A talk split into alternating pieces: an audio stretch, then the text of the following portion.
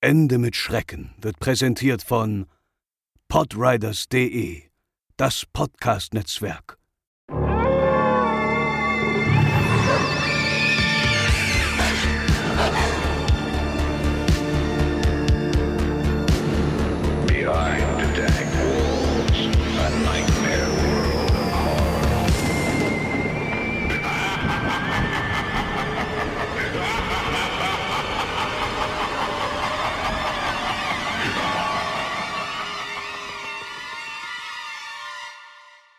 Hallo und herzlich willkommen zur 59. Ausgabe von Ende mit Schrecken, eurem Lieblingspodcast für alle Themen rund um urbane Legenden und Creepypastas. Mein Name ist wie gewohnt André und bei mir ist die allerherzlich liebste Franzi. Hallöchen, das bin ich.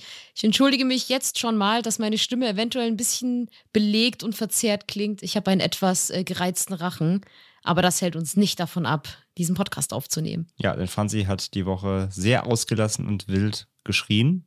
Nicht vor Schmerzen, sondern vor Freude.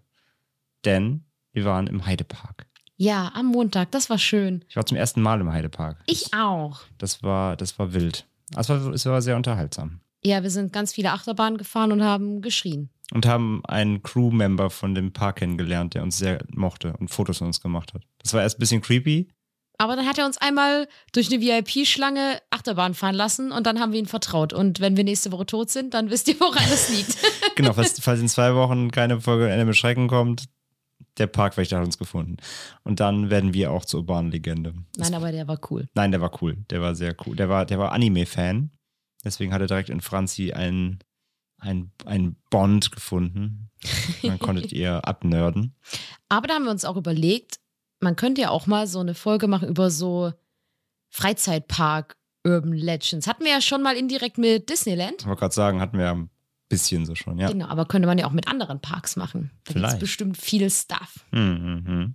Schauen wir mal. Aber darum soll es heute nicht gehen. Denn wir haben heute ein ganz anderes Thema.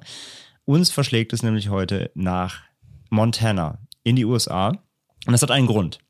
Denn, Bing, bong, bong. Werbung. Denn die heutige Folge Ende mit Schrecken wird freundlichst präsentiert unterstützt von Europa Hörspiele mal wieder. Wir hatten sie schon ein paar Mal hier dabei und freuen uns auch heute wieder, sie an Bord zu haben mit dem Hörspiel Vidan. Das haben wir euch schon mal vorgestellt in Staffel 1 und Staffel 2. Ein Mystery-Grusel-Horror-Hörspiel und ja, Europa-Hörspiele hat jetzt quasi ein neues Sublabel oder eine, eine, eine, ja, eine Dachmarke gegründet, nämlich ähm, Sommerfinsternis heißt die. Und da vereinen sie all ihre Grusel- und Horror- und Mystery-Hörspiele drunter, wozu eben Vidan auch unter anderem gehört. Und für alle, die das Hörspiel selbst nicht gehört haben bisher, nochmal kurz zusammengefasst, worum es in Vidan geht. Vidan spielt in der fiktiven Stadt Blackdale im US-Bundesstaat Montana. Und es begann mit der bestialischen Ermordung zweier Touristen auf einer einsamen Landstraße. Zunächst erschien es, als ja, seien wilde Tiere über das Ehepaar hergefallen, was da umgekommen ist. Doch dann wurde am Tatort eine seltsame schwarze Substanz entdeckt, die sich über Nacht verflüchtigte und jeglicher Untersuchung entzog. Das grausame Verbrechen erinnerte Miles Vidan, den stellvertretenden Sheriff von der Stadt Blackdale, an den Tod seiner Frau Susan vor drei Jahren. Susan und zwei ihrer Freundinnen wurden damals am Newell-See überfallen. Nur die junge Shirley hat überlebt. Ihr Verstand befindet sich seitdem im freien Fall. Das Verbrechen konnte bisher nicht aufgeklärt werden. Und nach den Touristen kamen weitere Menschen ums Leben und Blackdale verwandelte sich in einen Ort wahr gewordener Albträume. Miles Vidan wurde gegen seinen Willen in das Zentrum einer geheimnisvollen Organisation nach Detroit gebracht. Dort erfuhr er, dass es weltweit zu ähnlichen Vorkommnissen wie in Blackdale gekommen war. Nicht näher bezeichnete Kreaturen tauchten auf, Menschen wurden getötet oder verschwanden spurlos. Und einige kehrten von den Toten zurück. Ein Mann, der auf einer Insel vor der Küste Neuenglands bei einem Autounfall ums Leben gekommen war, läuft Jahre später in Detroit amok. Die Spur führt von einem Reservoir der Cree über Kambodscha bis Grönland. Miles Vidan und seine Verbündeten gerieten in den Fokus von Avantage und wurden gnadenlos gejagt. bis in die verschneiten Rocky Mountains, wo ein übermächtiger Gegner über sie herfällt, der Miles Vidans Vorstellungskraft übersteigt. 16 Monate sind seitdem vergangen. Der Alltag scheint nach Blackdale zurückgekehrt, aber dann wird die kleine Stadt über Nacht zum Zentrum von etwas unfassbar Bösem. Naturgesetze geraten außer Kontrolle, fremdartige Wesen erobern das Land. Alles hat seinen Ursprung im Newellsee. Miles Vidan muss all seinen Mut zusammennehmen. So, das erstmal so zu den ganzen Geschehnissen, so ein bisschen Staffel 1 äh, bis in Staffel 2 so ein bisschen rein, was, was es geht, was passiert ist. Also ihr merkt schon, es gibt irgendwelche Kreaturen, es gibt Tote, es gibt Untote, es gibt jede Menge äh, Gruselgeister und anderen Stoff. Und jedenfalls hat Europa jetzt diese Gruselspiele, wozu Vidan gehört, in diesem Sommerfinsternis-Paket drin. Und ja, heute die Folge wird präsentiert von Vidan. Und deswegen haben wir uns überlegt, als Aufhänger eben, weil diese ähm, zumindest die Ausgangssituation, auch die zweite Staffel vor allem wieder in Blackdale eben spielt, in Montana, auch wenn es diese Stadt, wie gesagt, nicht in echt gibt, haben wir uns überlegt, wir sprechen heute über diverse Legenden aus Montana, aus dem US-Bundesstaat.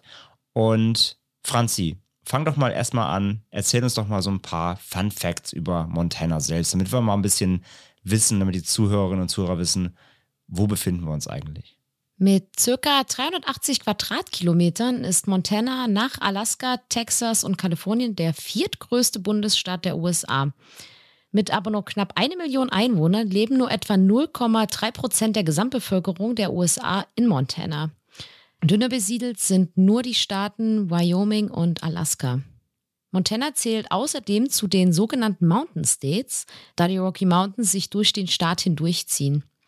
Die Hauptstadt von Montana ist Helena und Montana wird zudem als Treasure State bezeichnet, also Staat der Schätze, weil es dort eine Vielzahl an Bodenschätzen wie Erdöl, Kohle und Gold gibt. Und drei Prozent der Fläche des legendären und ältesten Nationalparks der Welt, der Yellowstone National Park, liegen in Montana. Der Hauptteil liegt aber in Wyoming. Ja, danke, Franzi. Äh, gar kein Problem. Gar kein Problem. Und wir schauen uns jetzt, wie gesagt, ein paar genauer gesagt einer Zahl sieben verschiedene Legenden an, die sich eben in Montana so zutragen oder de, ja, die dort verbreitet werden, die dort ihre Verbreitung finden, die dort berühmt sind und berüchtigt. Und ich fange an mit einer relativ kurzen, kleinen Legende, aber nicht minder ungruselig vielleicht. Und zwar heißt die der Geisterjogger von der Flughafenstraße. Denn diese Legende besagt, dass man nachts auf der Airport Road, also die Flughafenstraße, einen geisterhaften Läufer oder einen, ja, einen Geisterjogger sehen kann. Diese Airport Road führt vom Metra Park zum Flughafen Billings in Montana. Und äh, das ist einer von drei Flughäfen im Bundesstaat. Und dieses Billings könnt ihr euch übrigens schon mal merken. Das äh, werdet ihr heute noch ein paar Mal öfter hören. Und Manche sagen, es sei der Geist eines Mannes, der beim Joggen von einem Lastwagen überfahren wurde. Andere führen es auf den Dampf zurück, der schemenhaft vom Asphalt dort wohl häufig aufsteigt. Und die Legende ist tatsächlich noch relativ frisch, denn die wird sich erst so seit knapp 10, 15 Jahren erzählt, hat sich aber eben in die moderne Sagenwelt von Montana schon eingebürgert. Alle sagen, wenn man mal zum Flughafen fährt, haltet mal schön nach dem Geisterjogger ausschauen. Irgendwie habe ich da sofort die Szene von Mächte des Wahnsinns im Sinn, wo sie da nachts auf der dunklen Straße fahren, da kommt dieser kleine Junge auf dem Fahrrad. Ach so, bei dem, bei dem, ja, bei dem John Carpenter-Film. Ja, genau, da musste ich irgendwie gerade so sofort dran denken, okay. als du das vorgelesen hast. Dass er auch so schemenhaft vor dir herläuft, so jog, jog, jog. Ja, genau, genau. Hm, vielleicht, ja. Ja, es ist also, wie gesagt, es ist ein, es ist eine junge Legende, es ist eine Legende, die irgendwie ganz klassisch ist. Ich habe auch irgendwie, ich muss auch so ein bisschen, ich weiß nicht, von der, als ich mir so vorgestellt habe, wie das, wie das sein könnte, wenn man diese Straße entlang fährt, ich muss auch so ein bisschen an Smiling Man denken. Also, Smiling Man ist, nicht, ist natürlich kein Geist, so, aber hat ich auch wie so, wenn dann plötzlich so eine Gestalt erscheint, die da so herjoggt und ja. Diese Airport Road ist ja wahrscheinlich ist jetzt keine Straße, wo normalerweise eben viele Fußgänger sind, weil, ähm, denke ich ja mal, die ist ja sehr wahrscheinlich sehr lang, also kann man auf der Karte auch sehen. Ich habe das mal auf, auf Google Maps mal angeguckt. Ist halt eine lange, ziemlich gerade Straße, mehrere Kilometer eben Richtung Flughafen. Ich glaube jetzt nicht, dass da so generell so der mega Fußverkehr unterwegs ist, sondern natürlich eher Autos. Und ja, wenn man dann, dann plötzlich da eine Silhouette sehen würde, die da ihren Nachtjogging macht, dann guckt man, glaube ich, auch doof, ja. Ja, das stimmt, aber der scheint ja nichts zu tun. Der möchte einfach nur joggen. Der joggt. Er joggt, er joggt ins Jenseits. Stell mal vor, stell mal, Franzi, wenn, wenn du stirbst und du wirst ein Geist, stell mal vor, du müsstest für immer joggen. Uff. Uff. ja. gibt, gibt weniger Schlimmes, aber auch Schlimmeres. Könnte aber gar nicht passieren, weil ich nicht joggen gehe. Ja, aber stell mal vor, du, du wirst dann irgendwie dazu verdammt in alle Ewigkeit, weil du böse warst zu Lebzeiten, äh, für alle Ewigkeit zu joggen. Aber ich bin ja super lieb, Natürlich. deswegen kann sowas gar nicht Nee, passieren. ist unmöglich, ja. ja, auf jeden Fall, das ist schon der Geisterjogger. Das ist eine kleine, kleine, feine Legende hier ähm, vom Flughafen in Billings. Und ja, Franzi, was ist denn die zweite? Die zweite Legende dreht sich um die Moss-Menschengeister. Und wie der Titel schon verraten könnte, handelt es sich hier um ein Haunted House. Denn die Moss-Menschen wurde 1902 von dem bekannten New Yorker Architekten Henry Janeway entworfen und 1903 von den Ingenieuren R.J. Hardenberg und E.H. Gagnon gebaut. Auftraggeber und Eigentümer war das Ehepaar Preston und Martha Moss. Das waren angesehene und wohlhabende Investmentbanker. Die Menschen steht ebenfalls in der Stadt Billings, wo sich auch die Spukstraße aus der ersten Legende befindet. Und bei Billings handelt es sich um die größte Stadt Montanas. Von 1903 bis 1984 war die Moss-Menschen die Privatresidenz der Moss-Familie. Sie hatten vier Kinder, die ebenfalls in der Menschen lebten und später teilweise sogar dort starben. Das jüngste Kind der Moss-Familie ist die kleine Virginia, die leider im dritten Monat nach ihrem sechsten Geburtstag, genauer gesagt am 2. April 1908, an Diphtherie verstarb. Der Vater, Preston B. Moss, starb am 1. Februar 1947 an einem Herzinfarkt. Seine Frau Martha Moss folgte ihm nur vier Jahre später, als sie am 6. November 1951 an einer Hirnblutung verstarb. Ihre Tochter Melville Hollingsworth Moss starb am 2. November 1984 im Herrenhaus und 1982, zwei Jahre vor ihrem Tod, ließ Melville die Moss-Menschen noch in das Nationale Register für historische Stätten eintragen. Das Herrenhaus ist heute ein sehr authentisches historisches Stadtmuseum und das Gebäude besitzt 28 Zimmer. Da würdest du dich verlaufen, Franzi. Äh, sowas von, ja. Ja, das erstmal so zu den Fakten und die Familie und das Haus. Und ja, viele Besucher, die jetzt eben heute dieses, diese, diese Städte besuchen, also es ist öffentlich zugänglich, eben eine Art Museum. Viele Besucher berichten oder berichteten über die Jahre seit der Eröffnung als Museum Ende der 80er immer wieder von unheimlichen Dingen im Herrenhaus. So soll man im Billardzimmer eine weibliche Stimme singen hören können. Zudem soll ein kalter Wind durch das Haus wehen, der sich ja um einen legt, der sich richtig so um einen schmiegt und, und ähm, ja, typische Te- Temperaturabfälle, das hatten wir ja auch in der Pikten-Folge, ne? wo die Temperatur schlagartig ändert in den bespukten Gebieten oder Häusern. Und im Bereich der Lobby und dem Foyer und auch eben im Billardzimmer wieder soll es zudem immer wieder unerklärliche Schatten geben. Doch es gibt auch konkrete Spukbeschreibungen zu den einzelnen Geistern der Familienmitglieder, die eben dort spuken sollen, weil sie dort gestorben sind. Unter anderem hat die Montana Paranormal Research Society das Gebäude untersucht und angeblich diverse Beweise gesammelt. So zum Beispiel zu dem Vater Preston Moss. Sein Geist soll immer wieder gesehen worden sein, wie er die große Haupttreppe im Foyer herunterwandelt. Nachts soll er dann im großen Schlafzimmer umherspuken. Passt ja, wahrscheinlich hat er da auch nachts eben das meiste Zeit seines Lebens verbracht. Und als man Soundaufnahmen durchführte, hörte man auf einer der Aufnahmen jemanden, bring mir eine Taschenlampe, sagen. Und niemand der anwesenden Lebenden soll dies gesagt haben. Man vermutet, dass es Prestons Geist nicht gefallen hat, dass man alle Lichter im Haus ausschaltete, als man diese Untersuchungen durchführte. Das sagt diese Research Society zumindest. Dann gibt es Hinweise auf Melville Moss, das ist die Tochter, über die Franzi auch sprach. Die Research Society hätte hier im ersten Stock mit einem Geist kommuniziert bei ihren Tests, die sich mit Melville, die gute Gastgeberin, vorgestellt haben soll. Und die Soundaufnahmen sollen zudem das Gespräch einer Frau und eines Kindes mitgeschnitten haben, wobei die Vermutung hier eben auf Melville und die kleine Tochter äh, Virginia trifft. Ja, auch Virginia Moss selbst soll auch eben im Haus spuken, da sie ja auch dort früh gestorben ist. Und ihr Geist soll zum allerersten Mal von der Krankenschwester gesehen worden sein, die Melville 1984 betreute, in der Nacht vor ihrem Tod. Sie soll auf der Haupttreppe in der Lobby äh, gestanden haben. Und auch soll man immer wieder Kinderstimmen im Haus wahrnehmen, die vermutlich eben, so zu, zu vermuten, eben die, die Researcher, die, die, äh, die Society und auch Besucher, dass es sich da eben um Virginia handeln soll. Im Jahr 2019 fand in der Mansion übrigens eine Haunting-Tour statt, zu der das Haus komplett mit Gruseldeko ausgestattet wurde. Und auch an Halloween fand eine der Touren dabei statt. Die Nachrichtensendung KTVQ News aus Montana berichtete auch darüber und den kurzen Beitrag davon auch mit O-Tönen der Veranstalter und der, ja, der städtischen Betreuer dieses Gebäudes kommen da zu Wort. Gibt's auf YouTube den Ausschnitt, verlinken wir euch wie immer auch in den Show Notes. Und ja, das wäre alles zur Moss Mansion, also ein Museum, was bespukt werden soll von den ehemaligen Besitzern und Bewohnern. Aber scheinbar auch ein sehr schönes Gebäude, wenn man sich die Fotos mal anguckt. Auch das werden wir verlinken und auch auf Social teilen. Es ist ein sehr schönes altes Gebäude.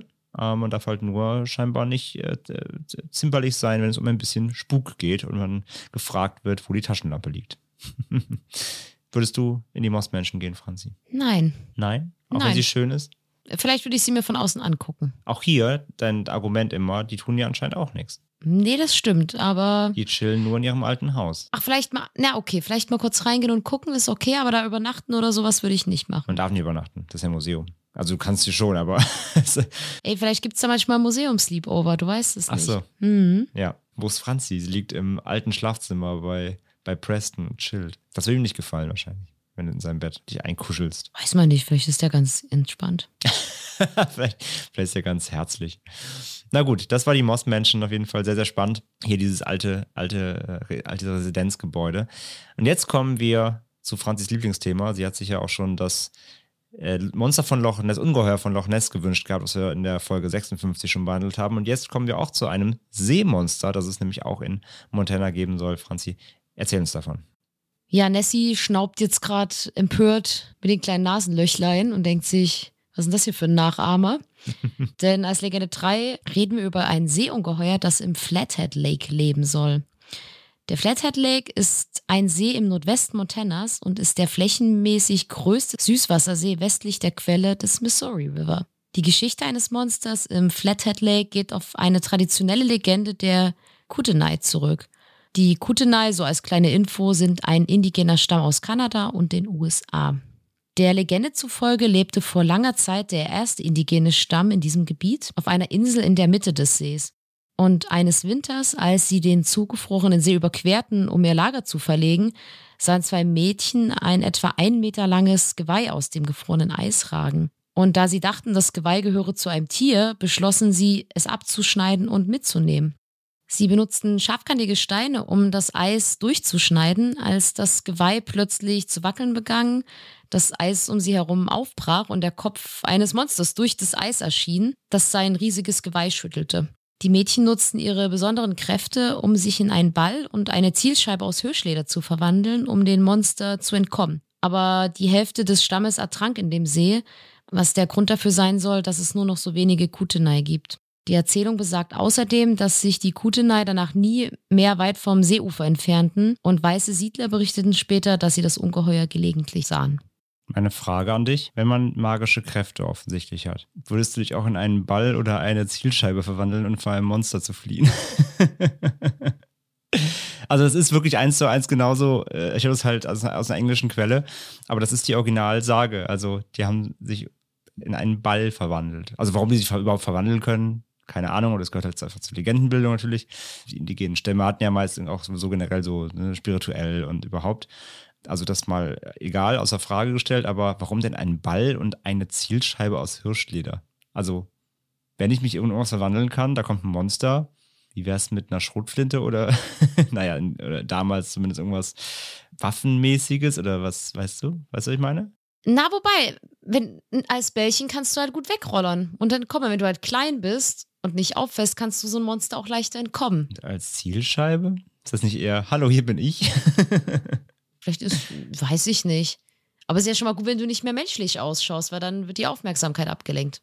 Na gut. Ich würde mich in eine Katze verwandeln und wegtapsen. Na gut, das habe ich jedenfalls, ich fand es nur sehr lustig irgendwie. Das klang, das klang irgendwie wild mit dem Ball und der Zielscheibe. gegen ein Monster. Aber gut, hat jetzt scheinbar geholfen. Jedenfalls, laut einem Zeitungsredakteur, nämlich Paul Fugelberg, reichen die lokalen Geschichten über das Flathead Lake Monster mehr als 100 Jahre zurück.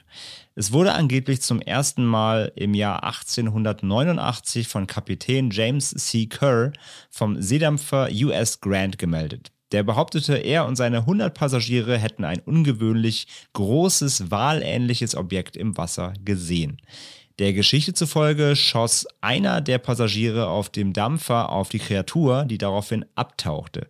Wieso müssen die immer auf alles schießen? Das hatten wir auch schon, glaube ich, bei Nessie auch schon mal gehabt, dass die Leute anfangen irgendwie auf alles, was die erstmal nicht kennen, zu schießen. Aber Moment mal, jetzt gerade hast du dich beschwert, dass die beiden Mädchen sich in was nicht Nee, das ist ja auch eine aktive Bedrohung. Hier steht jetzt, hier steht ja nicht, dass das, dass das Ding das Boot angegriffen hat. Aber du hast ja recht, natürlich. Ich, ich ziehe meine Sorge zurück. Und die Anwohner des Sees äh, nennen das angebliche Seeungeheuer heute Flessie, in Anlehnung an Nessie natürlich. Und Berichte über Sichtungen von Flessie durch Einheimische und Besucher liegen im Durchschnitt bei ein bis zwei pro Jahr. Aber allein im Jahr 1993 gab es etwa 13 Berichte. Das Ungeheuer wird in der Regel als großes, aalförmiges Wesen beschrieben, rund mit einem gewellten Körper wie eine Schlange, sechs bis zwölf Meter lang, mit bräunlicher bis blauschwarzer Haut und grauschwarzen Augen. Und es soll wie ein großer Wal oder auch Stör aussehen. Eine lokale Geschichte, die viel Aufsehen erregte, beschreibt, wie ein dreijähriger Junge offenbar in den See fiel und auf die Frage, wie er sich selbst herausgezogen habe, seiner Mutter sagte, das Flathead-Monster hat mich hochgehoben. Die angeblichen Sichtungen des Monsters wurden laut Fugelberg auf hyperaktive Fantasie, spielerische Streiche, Naturphänomene wie Wellenbewegungen, Schatten, Lichteffekte, Baumstämme und eine Reihe von Tieren, darunter Bären, Pferde, Hirsche, Elche, Hunde, ein toter Affe, eine verirrte Zirkusrobbe und sogar einen entkommenen Büffel zurückgeführt. Erinnert mich auch alles ein bisschen an Nessie. Ja, da so war ein das, bisschen. Da war das ja genauso. Und in den 1950er Jahren wurde von Big Fish Unlimited eine beträchtliche Geldprämie für denjenigen ausgesetzt, der den sogenannten Superfisch des Flathead Lake fangen konnte. Ein Mann namens C. Leslie Griffith soll einen anderthalb Meter langen, 181 Pfund schweren weißen Stör gefangen haben, der heute im Paulson Flathead Historical Museum ausgestellt ist. Ein Flathead Lake Monster oder Flessie wurde ebenso wie der Verwandte aus dem Loch Ness, den wir ja schon besprochen haben, bis heute aber nicht gefunden. Also für mich ist das ja nur so ein billiger Nessie-Abklatsch. Ich kann das, tut mir leid, kann ich nicht ernst nehmen. Kannst du nicht ernst nehmen? Nee. Ist ein Rip-Off für dich? Ja. Gibt's nicht? Nee, ich finde, es gibt immer ein Original-Monster und die anderen, die. Können das nicht einfach sich adapten so? Also ich war kurz in, als ich Geweih hörte, da dachte ich, das ist schon cool. Mhm. So, das ist was anderes, aber Ein Stör mit Geweih. ja, aber der ganze Rest ist mir zu abgeklatscht. Also tut mir leid, Montana, da bist du dismissed. Na gut, also Flessie ist ein Rip-Off und äh, wir machen weiter mit einer Klippe. Franzi, was ist das für eine Klippe und warum ist die spooky? Ja, unsere vierte Legende aus Montana dreht sich um die Sacrifice Cliff oder auch übersetzt die Opferklippe. Die sogenannte Sacrifice Cliff liegt ebenfalls in Billings, Montana.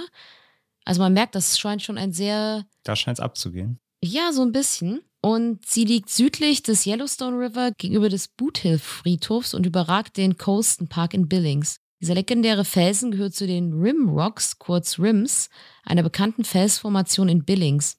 Und die Klippe galt als Ort der Meditation für heranwachsende Jungen der Crow-Indianer. Die Crow, die aber auch Absaroki genannt werden, was so viel bedeutet wie Kinder des langschnäbeligen Vogels, sind ein nordamerikanischer Indianerstamm. Und mit etwa 12.000 Stammesmitgliedern nennen sie sich heute die Crow Tribe of Montana oder auch Crow Nation. Für die Crow ist die Klippe ein Zeugnis für Akbat Tatya oder auch der Schöpfer aller Dinge, also ihr Gott. Ja. Und es gibt auch eine Legende um die Sacrifice Cliff, welche sich um zwei jugendliche Crow-Brüder dreht, die zu ihrem Stamm zurückkehrten und feststellen mussten, dass ein Großteil ihres Stammes den Pocken zum Opfer gefallen war. Und sie waren daraufhin so verzweifelt, dass sie ihren Pferden die Augen verbanden und die, über die 18 Meter hohe Klippe ritten, um sich selbst zu opfern und so ihren Stamm von dieser Plage einfach zu befreien. Die andere Version der Geschichte besagt, dass eine Gruppe von Crow ihr Dorf durch tödliche Pocken zerstört vorfanden und in ihrer Verzweiflung von der Klippe ritten. Also auch hier wieder eine indigene Legende, eine Sage dieses äh, Crow-Stammes, dieser Crow Nation. Und ja, wie auch bei den mit dem Ball und der Zielscheibe ist, glaube ich, auch hier einfach so für uns Westliche nicht ganz verständlich bei diesen indigenen Sagen, wie die Auserzählung da funktioniert. Also warum soll ein Ritt über die Klippe Krankheit heilen? Aber ich glaube, es geht dabei eher um diese, diese Symbolik der Opferung, dieses sich selbst aufopfern, glaube ich, ist, diese, ist der eigentliche, ist die Kernaussage, glaube ich, dahinter. So ein bisschen dieses Selbstaufopfern für andere. So verstehe ich zumindest diese Überlieferung. Wie geht's dir da? Ja, es ist ja, wie du sagst, es ist natürlich super schwer, da was, also diese Legenden sind für uns natürlich schwer zu greifen, weil wir sie einfach nicht verstehen. Mhm. Aber ich finde schon, das, was du da gesagt hast, klingt mit dieser Opfergeschichte und Aufopfern klingt schon sehr logisch und würde ich auch so interpretieren, denke ich. Also für mich geht es halt in die, also es ist ja ähnlich wie bei urbanen Legenden, dass die ja eigentlich immer einen, ja, irgendeinen charakterlichen Zug haben oder irgendein menschlich, also irgendeine, irgendeine Botschaft, eine Lehre, sag ich mal. Weil es ja hier auch um Kinder geht, habe ich es halt so interpretiert, aber wie du schon sagst, natürlich für uns, wir wissen es natürlich einfach nicht, weil wir da nicht drin stecken in dem Thema. Aber so habe ich jetzt einfach mal rein aus meiner Gedankenwelt das mal so rein interpretiert. Aber wir wissen natürlich nicht, ob das stimmt und ob es wirklich so ist. War auch leider jetzt nicht rauszufinden, tatsächlich in der, in der Literatur, in den Quellen, was wirklich denn die, die Botschaft dahinter sein soll. Es steht überall nur beschrieben, dass es die Legende gibt, aber jetzt ohne Interpretation dazwischen. Von daher, das war jetzt natürlich rein von uns nur rein spekuliert. Dann machen wir weiter mit Legende Nummer 5 und äh, die ist geht fast in Richtung der ersten mit dem Geisterjogger, nur hier geht es ähm, um einen Anhalter.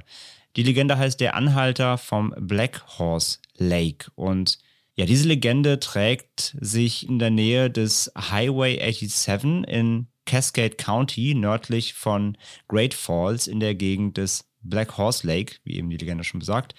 Und in der Legende fährt jemand auf diesem einsamen Highway ewig lang, rechts und links nur Brachland quasi. ist also ein richtiger, richtiger äh, einsamer Highway Richtung Fort Benton. Äh, meist nachts in der Legende. Und es ist halt eine sehr flache Gegend, es gibt keine Hügel, die Sicht ist gut, man kann sehr, sehr weit eben nach vorne schauen. Und der Fahrer entdeckt dann plötzlich einen ganz in Jeans gekleideten amerikanischen Ureinwohner am Straßenrand. Und der Mann gibt vor zu trampen, also ist ein Anhalter eben. Doch als das Auto näher kommt, rollt der Mann plötzlich über die Motorhaube und die Windschutzscheibe des Fahrzeugs, als ob er gerade angefahren worden wäre. Und wenn der Fahrer dann stehen bleibt und aussteigt, ist niemand zu sehen. Und das Auto hat auch keinen Kratzer. Viele Menschen glauben, dass es sich um den Geist eines amerikanischen Ureinwohners handelt, der vor vielen Jahren auf diesem Highway von einem Auto angefahren und getötet wurde. Für diesen Unfall gibt es jedoch keine Beweise und keine Aufzeichnungen. Die Legende wird sich aber bereits seit rund 30 Jahren in der Gegend erzählt und es soll angeblich immer wieder Autofahrern passiert sein, die dann auch alle das gleiche genau berichten. Ja, wir hatten ja jetzt schon viele Länder und ihre urbanen Legenden besprochen und ich habe das Gefühl, so eine Anhalterlegende gibt es wirklich überall. Ja. Also ja. haben wir ja auch mit, haben wir ja selbst hier in Deutschland mit unserer weißen Frau in Genau. Bayern. Ja, ja, genau. Also das, dass, dass, sich, dass sich Legenden quasi überschneiden thematisch hatten wir ja schon wirklich jetzt öfter und dass da jedes Land so seine eigenen Versionen von hat, genau. Also das ist ja jetzt auch jetzt hier nichts äh, Unübliches. Aber natürlich ganz speziell mit diesem, diesem Anf angefahren werden, ne? dass dann eben die Autofahrer das Gefühl haben, sie hätten überfahren, aber da ist halt niemand. Und da gibt es halt wirklich unzählige Berichte eben von, dass es immer wieder Autofahrer auf dieser Straße wohl erlebt hätten, genauso in der Abfolge. Vielleicht soll das ja auch einfach bedeuten, dass du immer schön langsam fahren sollst. Vielleicht. Man weiß ja nicht so. Auf gerader Strecke, wenn gute Sicht ist, da denken ja immer viele, sie können rasen. Mhm. Aber wenn du dann dein Auto nicht unter Kontrolle hast, kann es natürlich auch einen Unfall geben. Ja, genau. Also Es wird zwar nicht beschrieben, wann genau der Geist auftaucht. Da kann ja sein, wenn du zu schnell fährst, dass er dann sozusagen erscheint und dann sozusagen über die, also so einen Unfall inszeniert, dass es halt heißt, fahr langsam, damit du die Leute siehst. Also ist es der Geist des Tempolimits. Ja, Wir haben auf den Autobahnen so Schilder stehen, da sind so Leute mit Handys abgebildet, die aufs Handy gucken, von wegen, das war seine letzte Nachricht oder sowas.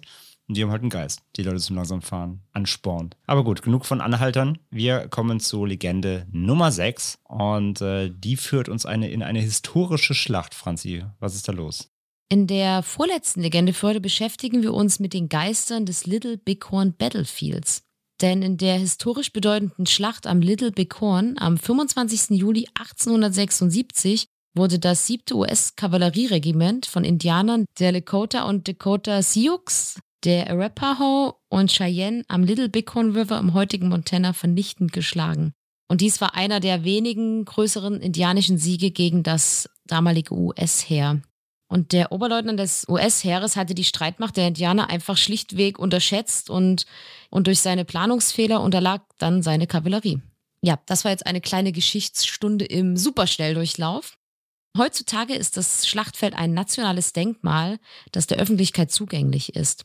Und das Little Bighorn Battlefield National Monument liegt im Südosten Montanas und ist etwa eine Stunde östlich von Billings entfernt, wo wir wieder auf diese Stadt zu sprechen kommen.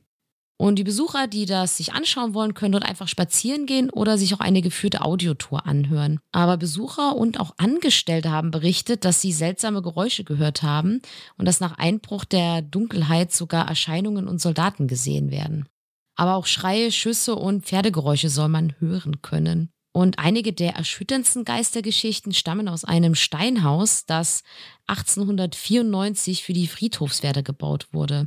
Das Licht soll dort zum Beispiel unter anderem selbst ein- und ausgehen, wenn niemand im Haus ist. Und einer der ersten Regierungsangestellten, der sich dort aufhielt, berichtete, er habe schreckliche Erscheinungen gesehen, unter anderem den Torso eines Soldaten ohne Kopf und ohne Beine. Also natürlich da die vermeintlich gestorbenen, gefallenen dieser Schlacht. Also diese Schlacht am Little Big Horn ist ja wirklich legendär. Das ist ja eine dieser legendären großen Schlachten aus dieser, aus dieser Zeit. Deswegen Schnelldurchlauf war da noch untertrieben, wahrscheinlich sogar. Also wenn ihr da Interesse habt, historisch, lest euch das gerne mal irgendwie bei Wikipedia oder mal so durch. Das ist echt ganz, ganz spannend. Und ja, wie gesagt, auf diesem Monument-Friedhof, oder beziehungsweise nicht Friedhof, sondern diesem, diesem heutigen Gedenkplatz, wo die Schlacht stattgefunden hat, da sollen jetzt wohl die Gefallenen heute umgehen. Aber das habe ich schon häufiger mal gelesen. Also ich könnte jetzt keine spezielle Legende benennen, aber gerade bei so ehemaligen Schlachtfeldern hört, berichtet man das ja häufiger, dass es da zu solchen Geistererscheinungen und so Schlachtrufen und Soldatenerscheinungen kommen soll. Ja, ich hatte auch gelesen, dass so ein bisschen, dass manche so beschreiben, so Historiker, nach dem Motto, dass da sowas Geschichtseinschneidendes in der Welt passiert ist, dass so quasi die Welt es aufgezeichnet hat. Ja, wie so auf Band Mhm. und das immer wieder abspielt, weil das so, ne, weil das so gewichtend für die Zeit war, für die Zeitepoche, für die, für die Menschheitsgeschichte, dass sich das dann quasi immer wiederholt, zumindest akustisch so. Das ist so ein, wie so ein Echo. Wie so ein Echo, genau, das immer wieder, wieder halt. So Ah, okay. beschreiben Historik, also so, so Paraforscher das, dass man das so einordnen könnte, dass man immer wieder diese Schreie, diese Schüsse, diese Pferde, dieses Ge Schlachtengewimmel immer wieder wahrnimmt. So beschreiben das so Parahistoriker und Forscher, ja. Ah, interessant, interessant. Ja, also auf jeden Fall, wenn ihr mal in Montana seid. Und ja, wie auch wieder hier Billings, ne? Also das scheint sich, das meiste findet um, in, an Billings statt. Mag zum einen natürlich daran liegen, dass es die größte Stadt eben Montanas ist und wahrscheinlich einfach dann da ein Ballungszentrum da eben auch alles drum ragt. Und da sind eben auch natürlich die historisch wichtigen Punkte irgendwie alle in der Nähe. Aber man merkt das eben schon. Das ist, wie gesagt, am Anfang. Ne? Merkt euch diesen Namen. Das ist schon alles ringsrum um Billings das meiste, was wir eben hier heute hören. Und dann kommen wir auch zur letzten Legende für heute aus Montana. Und die trägt sich zu in den Boulder Hot Springs, also so heiße Quellen. Diese heißen Quellen liegen an den Elkhorn Mountains in der kleinen Stadt Boulder, also jetzt hier mal nicht in Billings. Und das erste Gebäude damals dieser Hot Springs wurde 1863 von einem Goldsucher namens James E. Riley errichtet. Und er wollte ein Saloon und ein Badehaus für die örtlichen Bergleute und auch Viehzüchter errichten eben. Und die Anlage hat im Laufe der Jahre mehrmals den Besitzer gewechselt und das Haus wurde auch 1910 komplett renoviert. Obwohl alles modernisiert wurde, finden sich in den Zimmern aber immer noch eine Menge wunderschöner, so antiker Einrichtungsgegenstände. Also es ist zwar alles modern gemacht, aber innen kann man eben noch so den Zeitgeist auch der damaligen Zeit, Anfang des 20. Jahrhunderts, ähm, noch spüren heute. Und diese Hot Springs, diese heißen Quellen, bieten eben einen großen Außenpool, einen Innenbecken, diverse Dampfbäder und Wellnessangebote. Das kannst du auch gebrauchen, Franzi. Immer, immer. Aber bevor du dich in dem äh, schönen Dampf, äh, in der Dampfsauna, im Dampfbad, bevor es dir gemütlich machst, auch in den Hot Springs, Franzi, soll es spuken, leider. Na toll. Willst du trotzdem mal reingehen? Nein. Kleiner Dampfgeist. Denn ja, die Hot Springs soll nämlich von einem Geist namens Simon heimgesucht werden, äh, die einst als Prostituierte in der Anlage arbeitete. Und es heißt, dass Simone im alten Bürobereich des Ressorts ermordet wurde. Sie wurde in den Fluren und aus mehreren Fenstern im dritten Stock bereits gesichtet, er, ihr vermeintlicher Geist. Und Gäste haben auch von einem unerklärlichen Parfümgeruch berichtet, dessen Quellen nicht ersichtlich ist. Und es gibt sogar eine Suite, die nach Simon benannt ist und in der man auch nächtigen kann. Das hatten wir übrigens auch in der unserer Folge zur Creepypasta White with Red ähm, mit, der, mit der Lady in Red, wo auch da die äh, Hotels teilweise die Zimmer benannt haben nach äh, angeblichen Geistern, die in ihren Hotels spuken. Ja, Stimmt. Sowas scheint beliebt zu sein. Auch hier in den Hot Springs kann man sich dieses Simone-Zimmer äh, buchen, dieser, dieses vermeintlichen Geistes einer toten Prostituierten. Ja, also auch hier wer baden will, muss äh, eventuell mutig sein und vielleicht Geisterscheinungen in Kauf nehmen. Also ich glaube auch, äh, wie in Montana, es wird, ist jetzt nicht in Billings zwar, aber auch da scheinen äh, keine Gebäude gefeit zu sein vor Spuk. Also ich merke schon, wenn ich mal irgendwo Urlaub machen möchte und erstmal einen Geistercheck mache, dann gehe ich nirgendwo mehr rein. Vielleicht lasse ich das auch einfach. Ja, wir haben vor allem gelernt, du kannst nicht mehr nach, du kannst nicht, also in Australien musst du aufpassen, nach Picton willst du nicht. Ja, hier Montana, Billings, mh, auch schwierig. die, die, man ein bisschen die Augen offen umso, halten. umso mehr wir uns auf der Welt umgucken, umso, umso, umso dünner werden die Reiseziele für dich, Franzi. Wo du noch, wir könnten ein Reisebüro gründen, so mit geisterfreie Reisen. wir, wir checken für sie, wo garantiert nicht gespukt wird, meinst du? Ja, genau. Da sehe ich, da sehe ich uns. Das Da sehe ich uns auch, ja. Ja, also das waren sieben Legenden aus Montana. Ihr merkt also, da ist auch viel los. Es gibt auch wie immer noch mehr natürlich. Wir haben jetzt so die sieben aufregendsten oder die Tiere rausgesucht, wo auch einfach am meisten Material da ist, wo am meisten zu bekannt ist. Es gibt wohl noch ein Gefängnis, da soll es spuken. Es gibt wohl noch, es gibt diverseste UFO-Sichtungen äh, in Montana, auch da gab es. Da habe ich auch eine gesehen. Die wollte ich erst heute reinnehmen, aber da schon mal als kleinen Teaser, die habe ich dann doch noch zur Seite geschoben, nämlich auf unsere Folgenliste mal für irgendwann. Denn die ist tatsächlich so umfangreich aus dem Jahr 1950 und so legendär tatsächlich, weil die wohl ganz viel Verschwörungskram so nach sich gezogen hat. Die machen wir mal so als eigene Folge. Da gab es wohl ein riesen, riesen Ding, wo einer der, der ersten großen Videos auch damals, so von UFO-Sichtungen, war in Montana nämlich. Und da dachte ich mir, ah komm, das ist verschwendet, das behandeln wir mal so. Da gibt's, das reicht für, für eine ganze Folge. Das wäre hier äh, heute verschenkt gewesen, möchte ich fast sagen. Auf jeden Fall in Montana passiert jede Menge Kram. Alles sehr, sehr spannend und äh, wir hoffen natürlich, euch haben diese sieben kleinen Legenden heute hier mal äh, trotzdem gefallen. Und wir waren zwar auch schon in den USA natürlich, aber wenn wir uns da halt spezielle Bundesstaaten auch nochmal raussuchen, ist es, glaube ich, auch nochmal ganz spannend, weil man ja merkt, dass jede kleine Stadt hat einfach so ihre eigene äh, Legendenwelt. Ja, absolut. Aber es ist trotzdem wieder sehr spannend zu sehen, wie sich die Sachen trotzdem immer wieder doppeln. So mit, du, so auf, auf der Straße, mit Anhaltern. Ja. Gefühlt jede Stadt hat ein Geisterhaus. Mhm. Es ist schon ganz witzig, wie da so. Wie es durchzieht. Ja, genau, wie das so irgendwie, wie du so immer so wiederkehrende Sachen hast. Also ich find, bin ein bisschen enttäuscht von dem Nessie-Abklatsch, muss ich sagen. Das war mein größter Downer heute während der Folge, weil ich finde, nee, Nessie ist. Nee, ich merke schon, du kaufst dir kein Flashy-Shirt. Nein. Hm. Ja, tut uns leid, Flashy, du bist raus. Franzi. Zumindest für uns. Ihr könnt ja mal schreiben, Hashtag Team Nessie oder Hashtag Team Flashy. Ich bin gespannt. Ja, Aber wenn ihr meine Gunst wollt, dann wisst ihr, auf welcher Seite ihr seid. dann dürft ihr nicht zum kleinen auch das arme Flashy. Jetzt, jetzt wo ich drüber spreche, Ja. tut's mir auch ja, wieder du, leid. merkst du, ne? Da kommt der Mitleid wieder raus. Vielleicht gibt es ja einen Untergrundtunnel zwischen Loch Ness und den Flathead Lake. Der Nessie müsste setzt sich. sehr lang Ja, sein. es ist ein langer Tunnel, okay? ähm, und auf jeden Fall ähm, setzt Nessie sich dann so ein kleines Geweih auf. Ach, vielleicht ist es, ist es das Gleiche, meinst du? Und das sind so die Nessie Amerik faked es. Ja, Quasi Nessie trollt die Leute aus Montana. ja oder sie sind halt eigenes. Verwandte von Nessie. Oder das. Und Nessie sagt so, oh Gott, das ist meine Verwandte mit dem Geweih, wie peinlich. Unangenehm. Oh, mit dem will ich nichts zu tun Die haben. unangenehme Verwandtschaft, meinst du von Ja, Nessie? so. Okay. Ja, die, unge die unangenehme Montana-Verwandtschaft. Ich merke schon, Franzi, du bist wieder was auf der Spur. Ja. Du deckst wieder auf. Hm. Markus Lanz wäre stolz auf dich. Das möchte ich nicht. Franzi, wieder investigativer Kryptojournalismus heute hier. Ja, jedenfalls, ob ihr jetzt Team Nessie, Team Flashy äh, seid, wie auch immer, ähm, wir hoffen, euch hat die Folge heute gefallen, unsere kleine Mont unsere Montana-Tour. Wart ihr schon mal in Montana? Falls ja, schreibt uns gerne. Falls ihr das vielleicht schon mal da Urlaub gemacht habt, kann ja sein, dass der eine oder andere vielleicht sogar schon mal da war. Ich war noch nie in Montana. Aber scheinbar gibt es dort eben, wie gesagt, sehr viele äh, Legenden, Sagen und Co. Also, falls ihr da irgendwie Berührungspunkte habt, lasst uns das gerne wissen.